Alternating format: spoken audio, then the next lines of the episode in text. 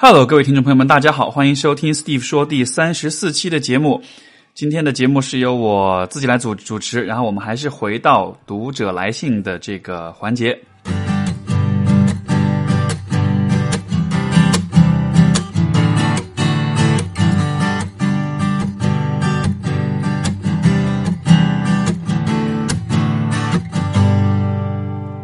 我们今天的第一封来信呢，是喜欢心理学的一棵橡树写的。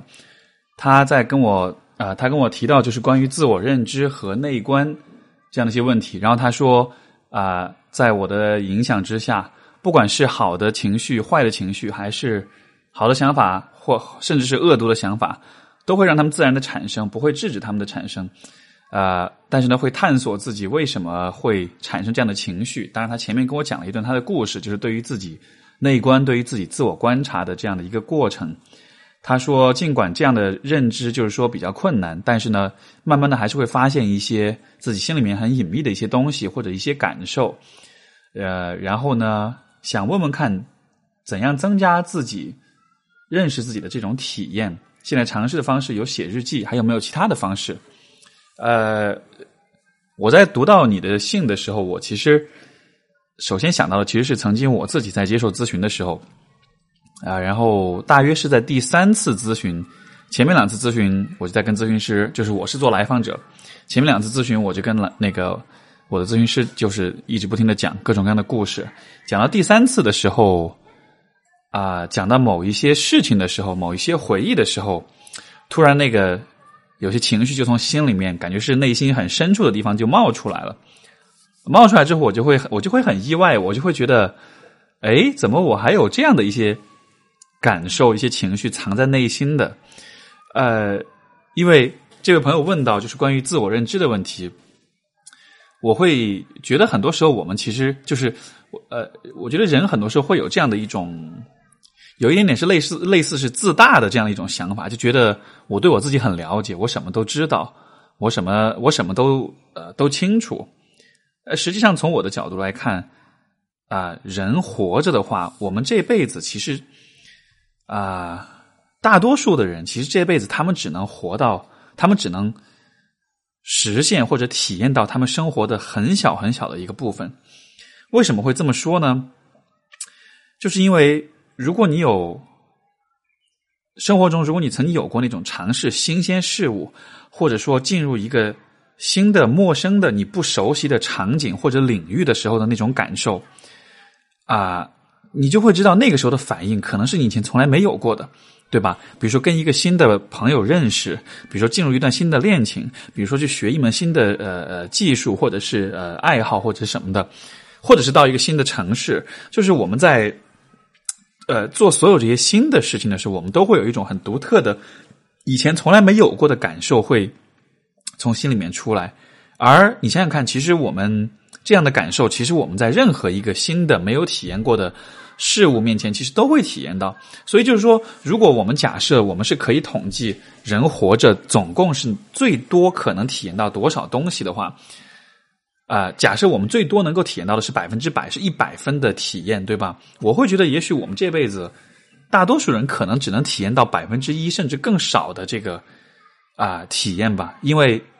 你跟现实、你跟不同的人、你跟不同的事情之间的这种互动，其实是很有限的。尤其就是如果你是一个相对来说比较封闭、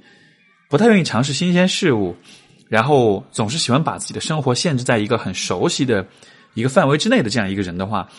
那么你对你的生活、你对这个世界的体验，其实就非常非常的有限，从而你就你就没有办法去发现，在这些不同的体验当中，你自己是什么样的反应，你自己是什么样的感受，对吧？所以说，呃，这个这位朋友问到怎怎么去增加自己的自我认知 这样的一个问题，我觉得一个很好的方式就是就是尽可能的把你自己放在一些你或许不那么熟悉的这种情况之下，然后你就会发现，哦，原来我在这个情况下是这样的反应。因为我我我觉得人们都会喜欢让自己感到安全，而安全的最好的方式就是，呃，重复做同样的事情，对吧？比如说每天上下班，我们都会走同样的一条路线。这样的话，我们在这个走路的过程中，你是感觉不到任何的东西的。但是试想一下，如果比如说今天比如说你今天听了这个节目，你下班路上你就故意选择另外的一条不同的路线去走。你在走你在走这一条不同的路线的时候，你可能就会有一些不同的感受，有些不同的体验出来。虽然这些感受也许不是那么的重要，或者说不是那么的具有启发性，但是至少这样的方式本身，我觉得是给你自己创造了一个机会，从一个不同的角度，在一个不同的语境之下，一个不同的环境之下去理解自己，去看待自己。所以说，我觉得。提升自我认知的话，很重要的一点还是在于通过尝试、通过体验啊，去创造不同的这种环境，从而你能体验到不同的东西，从而你才有机会去内观到、去反省到、去看到你的这些体验。你坐在那里想，呃，也可以，也是也会是有帮助的。比如说，曾经我跟大家介绍过的提升自我认知的练习，就是写个人的成长史，这样的方式也可以，因为这样的方式你在做的时候。你在回顾你的人生经历的时候，你实际上是在重新激活你的一些过去的一些记忆。你对这些记忆的话，就是这些记忆对于你来说，因为放在内心很深层的地方，很时间很长了，所以说你再去回忆起他们的时候，就会有点像是去呃去探索，或者说是去造访一个相对来说不是那么熟悉的一个一个空间，对吧？所以说，我觉得道理大概都是一样的。那么。呃，光是坐在那里去想、去观察的话，会比较有限一些。不如就是多做一些不同的事情，不管是在你的内在世界通过回忆和思考和观察也好，还是通过外在世界啊进入不同的环境、进入不同的场景，然后去观察自己的反应也好啊，我会觉得这样的两种对内或者对外寻找的方式，其实都能够帮助一个人去有不同的体验。像我刚才提到的，之前那个我做咨询的时候，那个那那那样的体验。就是因为当时是咨询师带着我去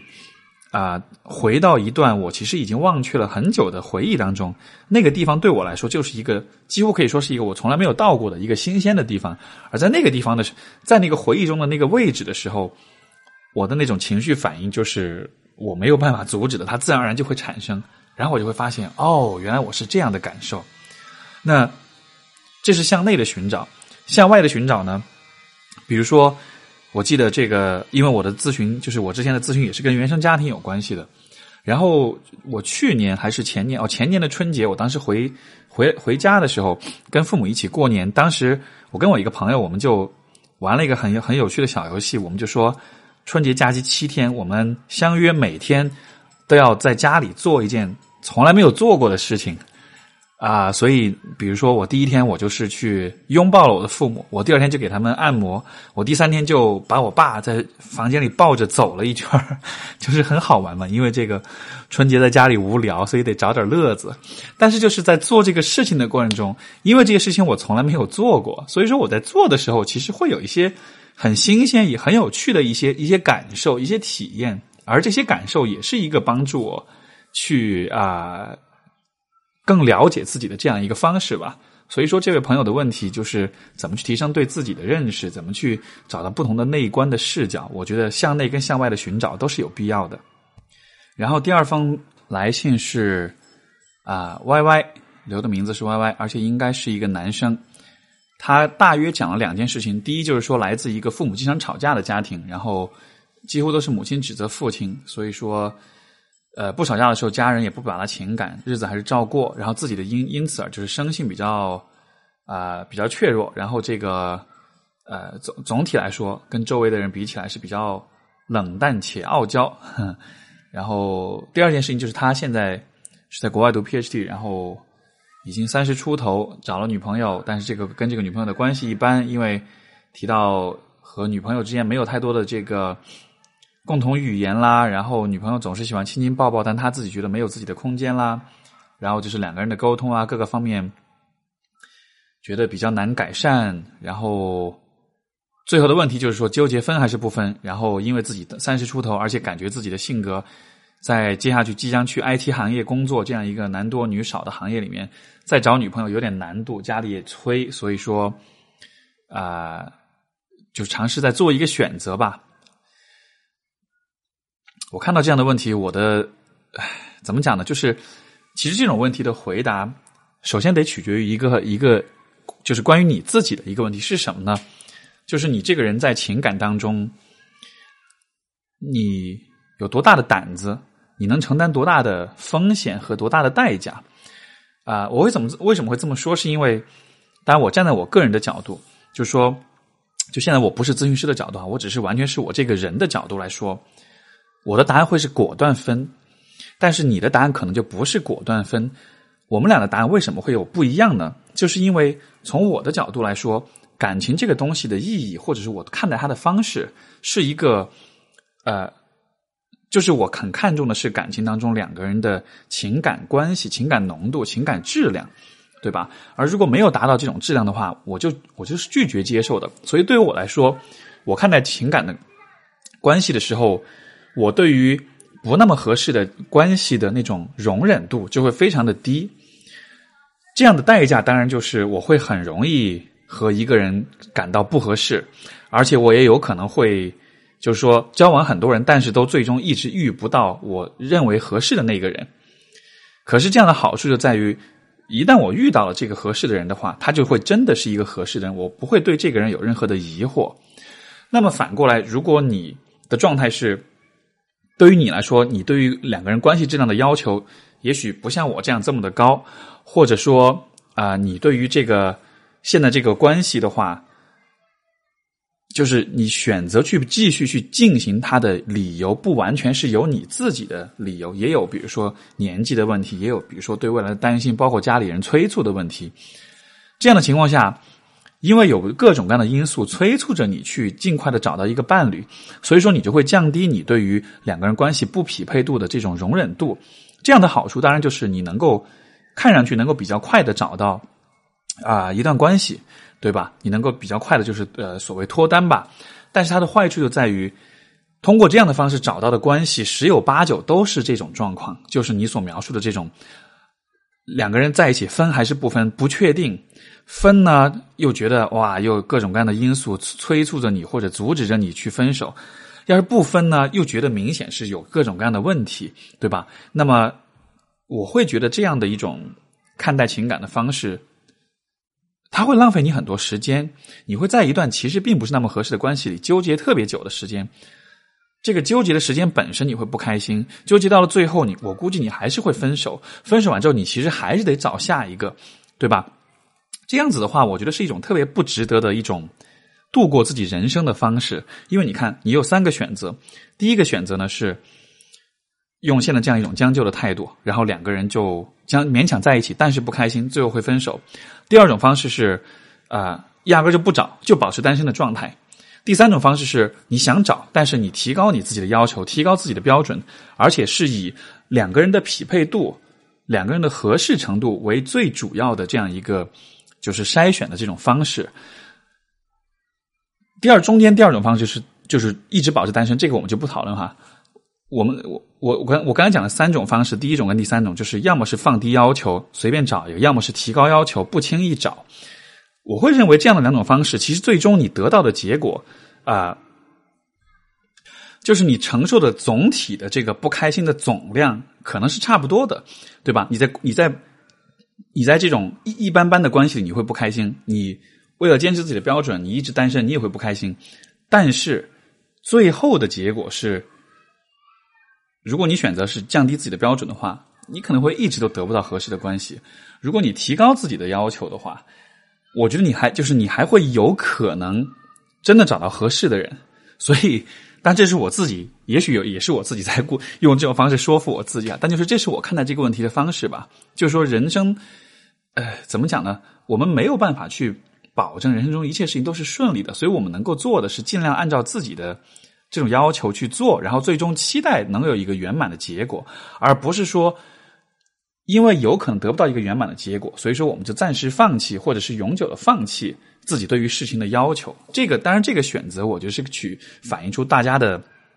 这种价值观、大家的情感观念的不同，对吧？我看待这样的感情的问题，我自己个人的观念永远都是：如果这关系不合适，虽然这个关系也许不，就说有的时候分手的痛苦。可能会大于两个人在一起那种不合适的感觉。这样的情况下，我们就会选择不分，就选择这么耗着。但是对于我来说，这种耗着的感觉，我会刻意的把认为这种耗着的感觉，其实是比单身找不到的痛苦还要更糟糕的状态。因为这样的耗着的状态，它又是在浪费你的时间，它又是一个没有结果的一种过程，对吧？所以说，我看到你的这个状况的时候，我只能说是因为这也是你，你也说这是你第一次谈恋爱，所以说对于自己的在情感当中的需求，可能对自己的择偶标准啊什么也没有那么的清晰，会感到这样的纠结，很正常。我在。我谈过的前面几次恋爱里面也会有这样的纠结，就觉得也没有什么特别不好，但就是不是那么的，就感觉有些问题是明显没有办法绕过的，对吧？这样的情况下，我后来我后来慢慢的情感经历多了，慢慢的发现，当你遇到这样的感觉的时候，果断分分掉之后，你下一段关关系一定会比这一段更好，因为下一段关系的话，你就会知道，如果有这种感觉，就一定不要再继续前进。随着一次又一次的这样的经验的积累，最终你对于。什么是可以接受的，什么是不可以接受的，这个界定就会越来越清楚。所以，这可能才是我觉得人在情感当中成长的一种啊，这样一种路径吧。所以说，希望我这个回答对你有帮助哈。然后，下面一位朋友他说：“老师你好，我经常会弄丢东西，而且老是粗手粗脚。老妈不在几天，我就把窗帘拉坏了，煤气炉弄坏了，而且我洗个碗都能把整个厨房弄得像水灾一样，一转身就会把碗碰掉。”我丢东西似乎也从来不怎么心疼，同学丢十块钱都心疼死了，而我丢一个两百多的水壶，唯一担心的就是怕妈妈骂，而不是心疼。我妈老是骂我不爱惜东西，说无论贵的还是廉价的东西都当垃圾用。有时候我想，你是不是真的？你说是不是我真的不爱他们，所以他们也从我身边离开？哈哈，呃，我听完之后，我第一反应是你确定你不是一只哈士奇吗？我开玩笑啊，呃。我想起以前小时候，我自己也是一个特别丢三落四的一个人，而经常容易犯各种很很蠢的这种错误。出门忘带钥匙呀，或者是比如说做作业的时候，很明显的一张纸上三道题，我只做两两道啊，类似这样的一种这些事情吧。然后那个时候也很容易被我被我家里人说我粗心大意，尤其是被我爸说，因为他是处女座，他很抠细节，然后经常会指责就是我啊对细节不注重，呃。因为他的这种指责，也因为我自己，就是说虽然那个时候他对我的指责我很不爽，但是呢，这种指责多少还是会让我有点关注到，有点留意到关于粗心的这个问题。所以说，在我在后来的时间里面，其实是有意识的在啊锻炼自己的这种细心的这种能力。所以说，当我看到你的这个情况的描述的时候，我会想，是不是就是说对于你来说，其实。你对于粗心的这个问题，并没有真的特别的关注过。你也虽然你会一直遇到，就是因为粗心，因为因为丢三落四而遇到问题，但是你可能并没有真的把它当做是一个问题过。如果你有把它当做一个问题，如果你认为这是一个你需要去改变的东西的话，那么你就应该花一些时间，分一些心思出来，专门去去重视这个问题，去锻炼你自己，去训练你自己。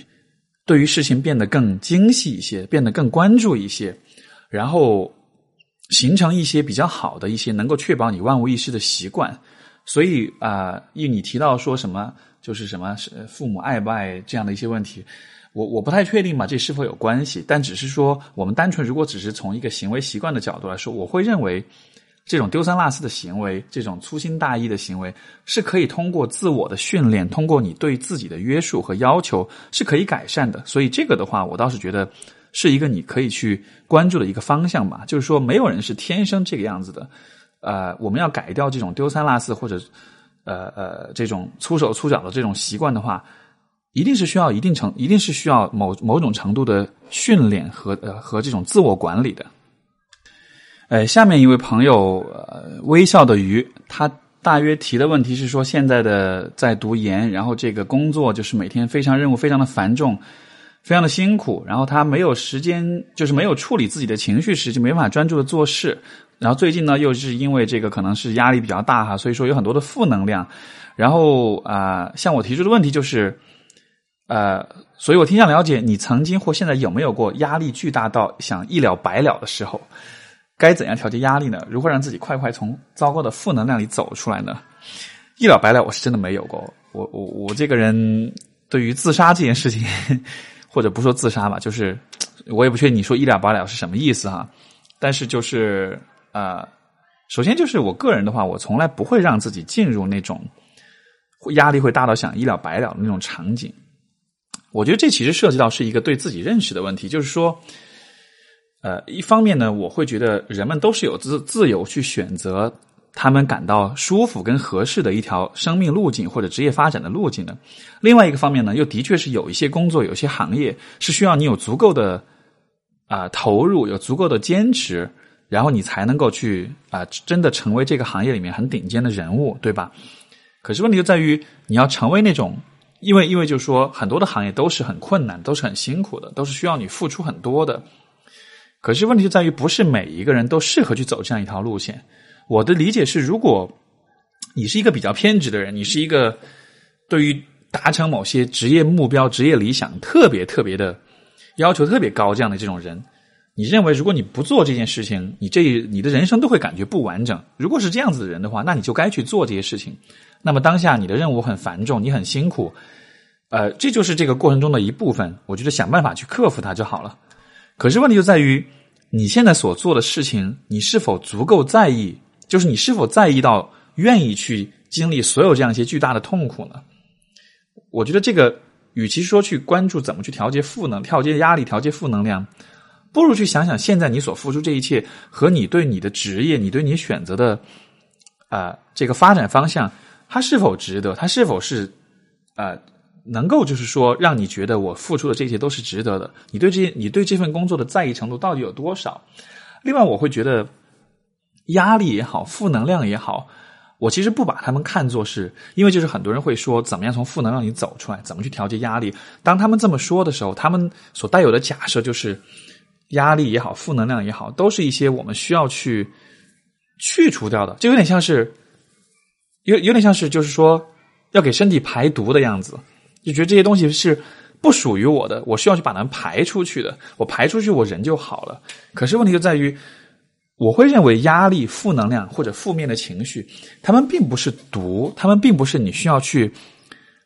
排泄、去抛出去、抛弃的这样一些东西，因为他们是你的一部分，而这个部分的存在，我觉得是有它的作用跟价值的。因为试想一下，如果你没有。如果你不是一个能够感到任何压力或者负面情绪的人的话，你的生活会变成什么样子，对吧？当你感觉到压力和负能量的时候，我会理解为，我会把这样的一个事情看作是，就是说，这其实是你自己的身体、你自己的内心在提醒你，你现在所所处的生活方式，你现在所处的工作方式，它也许不是那么的适合你，它也许这个你你选择这条路，也许是有点问题的。当然，你要不要听这种反馈信号？这是由你说了算的，对吧？而我的理解是，想象如果你开在一条路，一你开着车在一条公路上行驶，这个公路上过一会儿就会出一个标识，说这此路不通，前方是死胡同，对吧？然后你看了，然后这个这种这样的标识不断的出现，不断的出现，但是每一次遇到这样的标识出现的时候，你都觉得不可能吧？我前面应该是有路的吧？那你想最后会发生什么事情？可能是开到路的尽头，你发现哦，真的是死胡同，对吧？因为你忽视了所有的提示的标志，所以到了最后，你需要 你就只能是以自己实际的经验去发现这条路可能是走不通的。所以，呃，当然这只是我个人的观点，每个人的对于压力、对于职业追求的这个想法不一样。只是从我的角度来说，我会很尊重，就是这种压力或者负面情绪，啊，给我提出、给我提供的这样的一种反馈信号，我会很我会很尊重这种信号，我也会很积极的去。按照这样的信号去调整我自己。如果说进入一个行业、进入一个职业会让我长时间的、经常的感到有这样的感觉的话，那么我会倾向于觉得，也许这条路就是不对的。包括我觉得，因为前面有讲那个有一个问要不要分手的问题，我觉得也是一样的。就是如果如果你在这段关系里，或者如果你在这份工作里，如果你不断的这种 反馈的信号不断的弹起来，不断的跳出来。而你每次做的事情都是想办法去忽略它，去调节它，去想办法去说服自己的话，那么这样对于你来说，选择什么都不重要了，对吧？你选任何一个人，反正你遇到不开心、遇到负能量，你就调节就好了。这样子的话，你的喜好、你的适合、你适合什么，你应该做什么，应该选什么，这些就都不重要了。而至少对我来说，我是很不愿意看到这样的状况发生在自己身上的。所以我不确定，对于你来说，你现在的工作或者职业发展的方向是否有这样的调整的灵活度。但是关于压力调节的这个问题，我我认为比较合、比较负责的一种回应，大约是这个样子的吧。我也可以告诉你啊，去跑步啦，去调整饮食啦、作息啦，这些东西不需要我告诉你，对吧？每个人都知道。可是，我觉得我我更愿意从更深层的一个角度去理解吧，就是说，情绪作为一种反馈信号，它的价值跟作用。然后啊，下面一位朋友，他没有留名字哈。然后他问的问题是关于老师，他说呃，听了老师的直播有提到黑处女座的事哦，黑处女座，我想可能是又是提到我爸，想问一下老师是怎样看待星座的呢？或者说星座和心理学的关系，您是否认为有联系呢？呃，然后他也提到说，我会怀疑我的行为，因为有看很多的星座专家的写的运势啦、写手啦，就觉得有些专家写的特别准。我会怀疑我的行为是否类似抽烟喝酒一样上瘾了呢？你也提到说不要给自己贴标签，试着去发现不一样的自己。有些人说那是一种心理暗示而已，或者说真的是一种心理暗示。我的理解是，星座这个东西应该这么说吧，就是我们很多的人都会去做同样的事情，对吧？很多人都会去看星座，很多人都会去看九型人格，甚至很多人都会去说心理学的事情，就是人们都会把。一些，我就是说，因为人与人之间有一些共享的一些知识，对吧？当说到星座，你懂星座，我也懂星座。那当我们说到处女座的时候，我们就大约知道对方想表达是什么意思。我们会有这样一些 shared knowledge，这样一些共享的信息啊，然后我们也会选择自己去了解、去掌握哪一些共享信、这共享的这些信息和知识。可是问题在于，每一个人去选择、去得到、去拥有、去表达和交流这些知识的时候。他们想要实现的目的是不一样的，比如说星座，它就是这样的一种知识，它是一种我们许多人之间共享的一种，呃，我们都了解星座是什么，我们大约也都了解星座的内容是怎么样。但是有些人讲星座的时候，他的目的可能是为了聊天有话题；有些人聊星座可能是为了撩妹；有些人聊星座可能是为了跟你套近乎；有些人聊星座可能是因为人生这个呃对未来不确定，想要。给自己找到一些方向感，有些人可能是因为过去比较痛苦，找不到好的角度去理解自己过去的这种不幸；还有一些人可能是为了给自己想要做的事情找到一些借口；还有一些人可能是为了用星座去说服别人，去影响别人来顺从自己。那不管这个目的是什么，当我们在说到星座的时候，我觉得重点不是在于星座这个东西它是否真的合理，而是在于当你去。探讨星座，当你去和其他的人去探讨星座的时候，每一个人是分别带着什么样的目的、什么样的动机在探讨这个东西。星座这样一个东西的探讨，或者说它的存在，是满足了我们每一个人什么样的一些不同的一些需求。而我觉得你需要做的事情就是去了解，当你去探讨星座的时候，这是满足你的什么需求？当别人和你探讨星座的时候，他们又带着什么样的目的？因为如果我们只是把视角，只是局限于星座这个东西本身的话，我觉得这可能就这可能就是就是嗯，怎么说？就是 you're missing the point，就是你就错过了重点了。重点并不是在于星座到底有多准，因为如果真的要去论证星座的准确性的话，那就那咱们就拿科学方法了，拿统计了，对吧？那我这个时候我可能可以提出，可能有确认偏差在里面，人们都会找到自己。符合自己信仰、符合自己相信、符合自己信念的一些信息，所以我们去看星座的时候，我们都会觉得哇，好准、好准、好准，对吧？但是我觉得这不是重点，重点就是在于，比如说，当你在说到星座的时候，好像你会对于某一些啊星座运势专家写的东西特别的依赖。那么这种依赖背后是什么呢？是因为比如说你对于事情、对于人际关系的这种理解，你会看不清，你会觉得迷茫吗？如果是，比如说，假设是这样一个原因，就是你觉得对人际关系感到迷茫，你希望借助星座来帮你更多的了解别人的话，那么除了星座以外，有没有其他的方式帮助你去了解别人，对吧？能不能不只是拘泥于星座这样一个角度，这样一一种方法？又比如说，如果你看星座是因为啊，你对生活比较迷茫，你不知道未来应该往什么方向去走，那么除了去。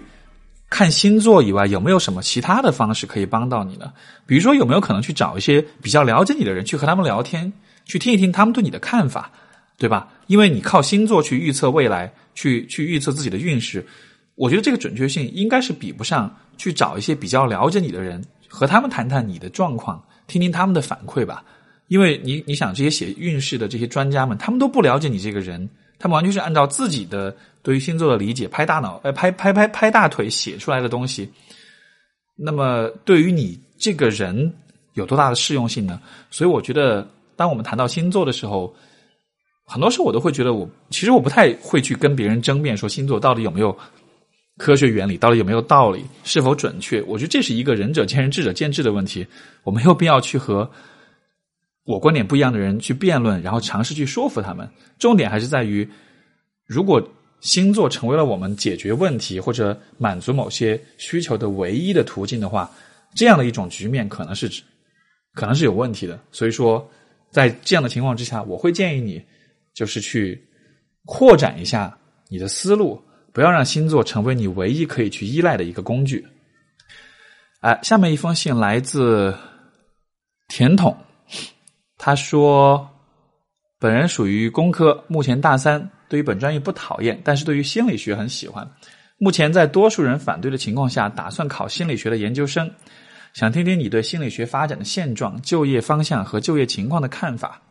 我猜想，可能因为各位朋友关注我的播客啦、微博啦，然后微信公众号啦，可能也多半是对心理学感兴趣的。那么这当中有兴趣去学心理学的朋友应该也不少，对吧？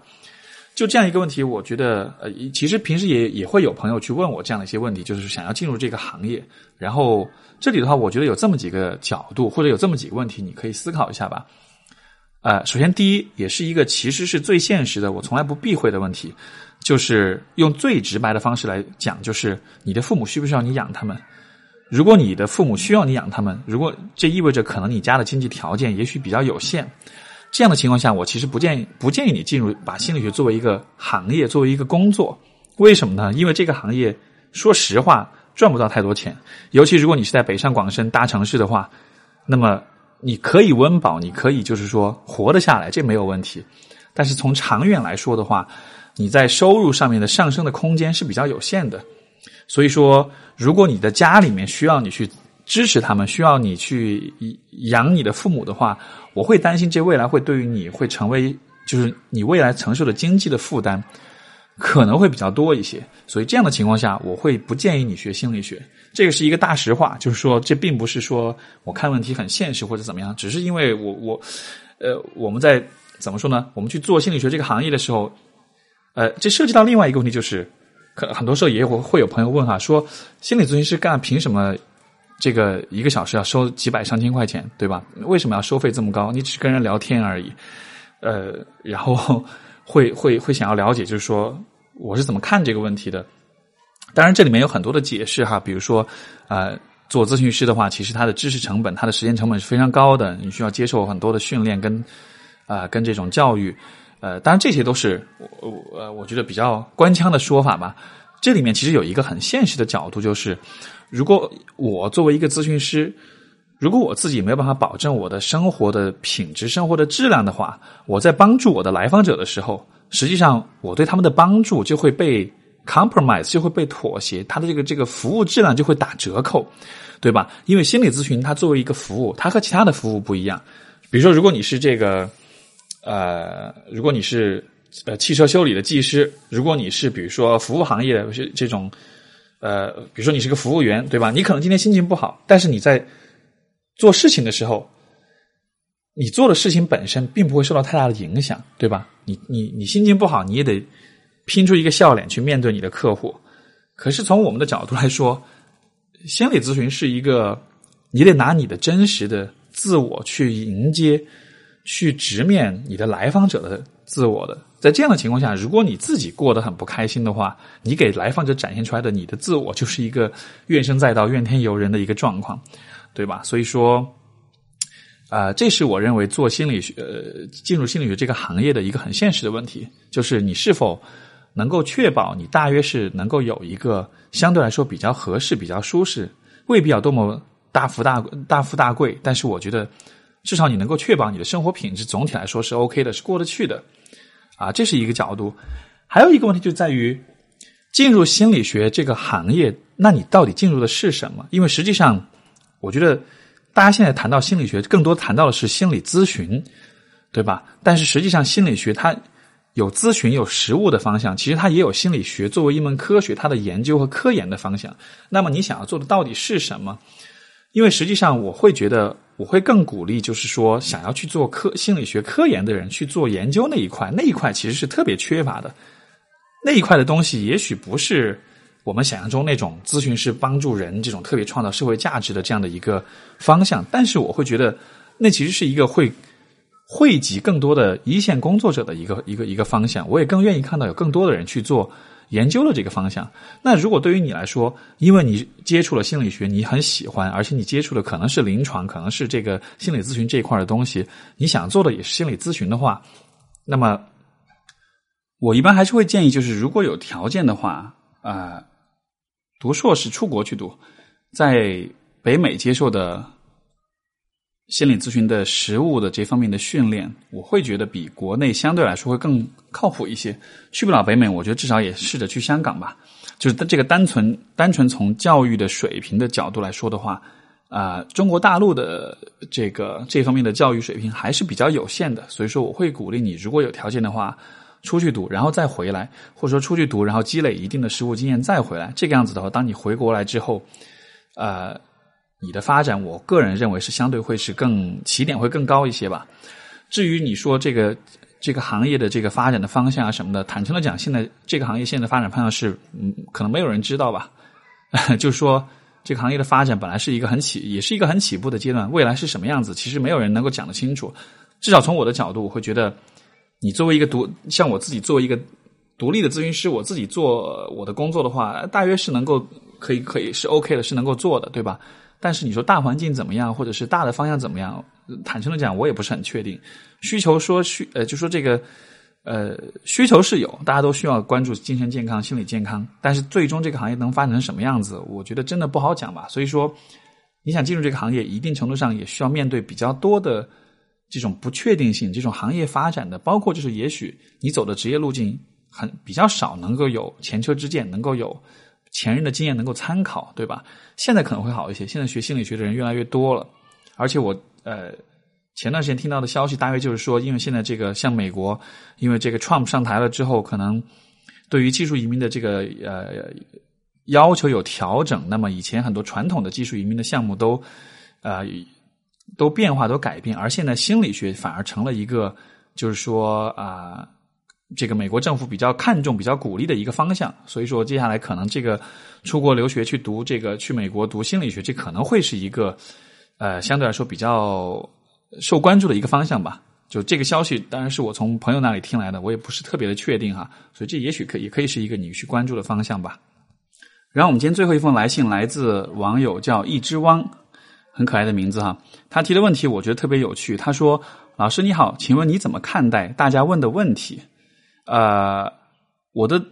我对这个，就是说我对这个问题，一只汪提的问题的理解，是不是就是说我怎么看待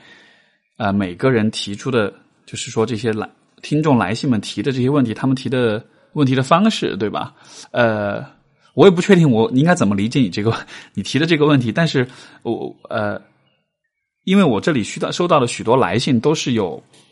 会很多人都会讲自己的很多故事，或者说是很多困惑啊什么的。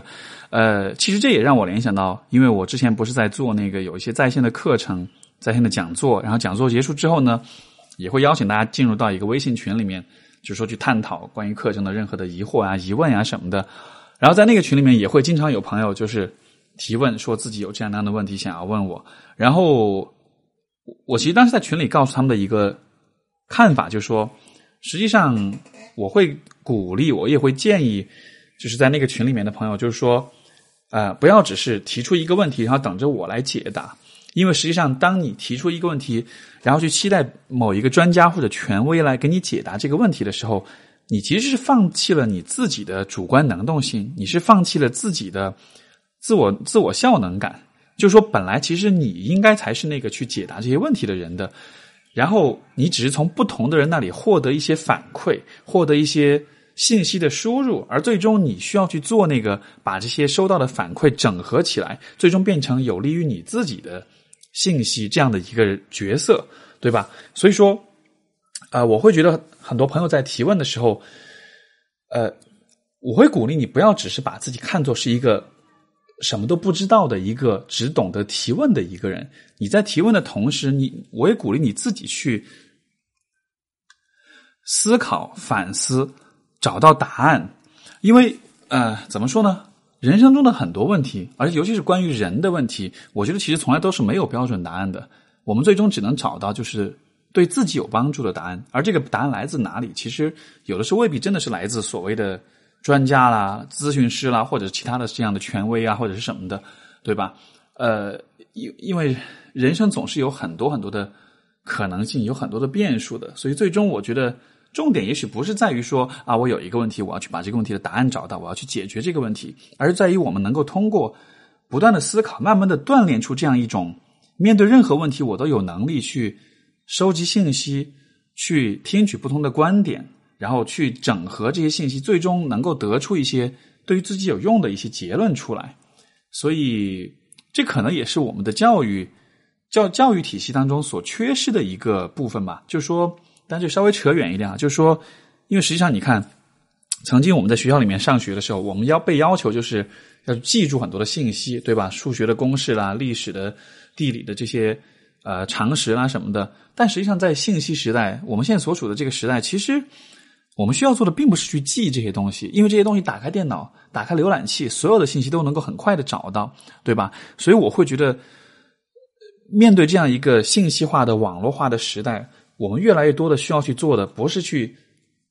尽可能多的去记住、去掌握知识、掌握信息。当然，一定的知识，我一一定的知识量还是得有的。但是，我觉得一个同等重要，甚至会相对来说更重要的问题，是我们怎么去学会去收集、处理这些信息，从而能够得出我们自己的结论来，对吧？所以，呃，从这样的角度来说，我会当我看到很多朋友的提问的时候，我会有一种感觉，他们都是。似乎是假设自己是什么都不懂的，然后他们是等着我再给他们一些啊这种权威性的这种答案，但实际上我从来都会，因为因为其实做咨询师，我们也会有这样的一个呃一个说法，就是说有些来访者呃他们其实会想要依赖咨询师给他们解答，给他们答案，而这种依赖呢，可能在曾经的生活中就是存在于他们和其他的人的关系当中的，所以说当我们看到比如说有些来访者会。依赖我们会想要向我们提问，甚至有的时候，有些来访者会有一点引诱我们进入那样一种，哎呀，你只要回答我这个问题，我就会特别好，我就会我的问题就解决了，我就会觉得你特别厉害。就有的时候，这真的是一种，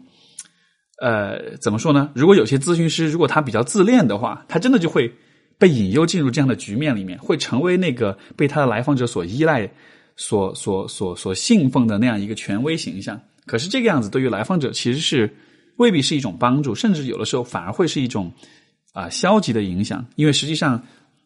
表面上看上去你回答对方一两个问题，好像一切都解决了，他就好了。但实际上，从长远来说，这个人并没有通过和这个咨询师的互动而建立起自己的对于问题的一种思考和一种解决问题的能力。所以说啊，这是我对这个问题的看法吧。然后。呃，包括这个这个节目的环节哈，就是这种读者来信。其实，我觉得我的目的也不是说啊，把我的答案呃拿到拿到这里跟大家说，说了之后你们就按照我说的去做，对吧？显然，大多数人也不会这么做的。我觉得更多更多的是在于，我是想通过去回应、去探讨各位提出的问题，跟大家分享一些，就是说去理解和看待很多问题的这种角度。我觉得这种角度可能是相比于。最终得出来的这个结论性的东西是更重要的，包括平时写的文章，其实很多时候我都会尽量避免得立刻得出一些结论性的东西，而是也是跟跟大家分享角度吧。所以，呃这个相比于比如说，呃，可能各位在网上看到其他一些号发的文章啊什么的，可能会有比较强的倾向性，或者是甚至是这种煽动性哈，给你一个很强的，呃，一个很做很不很很叫什么很博眼球的这样一个一种。一种答复或者是一种观点，这种观点呢可能会让你觉得哇，看了一下特别爽，但实际上它真的是能够为你所用嘛？所以说，我觉得是出发点的不同吧。好了好了，这个我说话也比较啰嗦哈，希望各位也别介意。那我们今天的节目差不多先到这里，然后也感谢各位朋友的来信有更多的问题尽管的抛过来我们就下期节目再见了各位拜拜。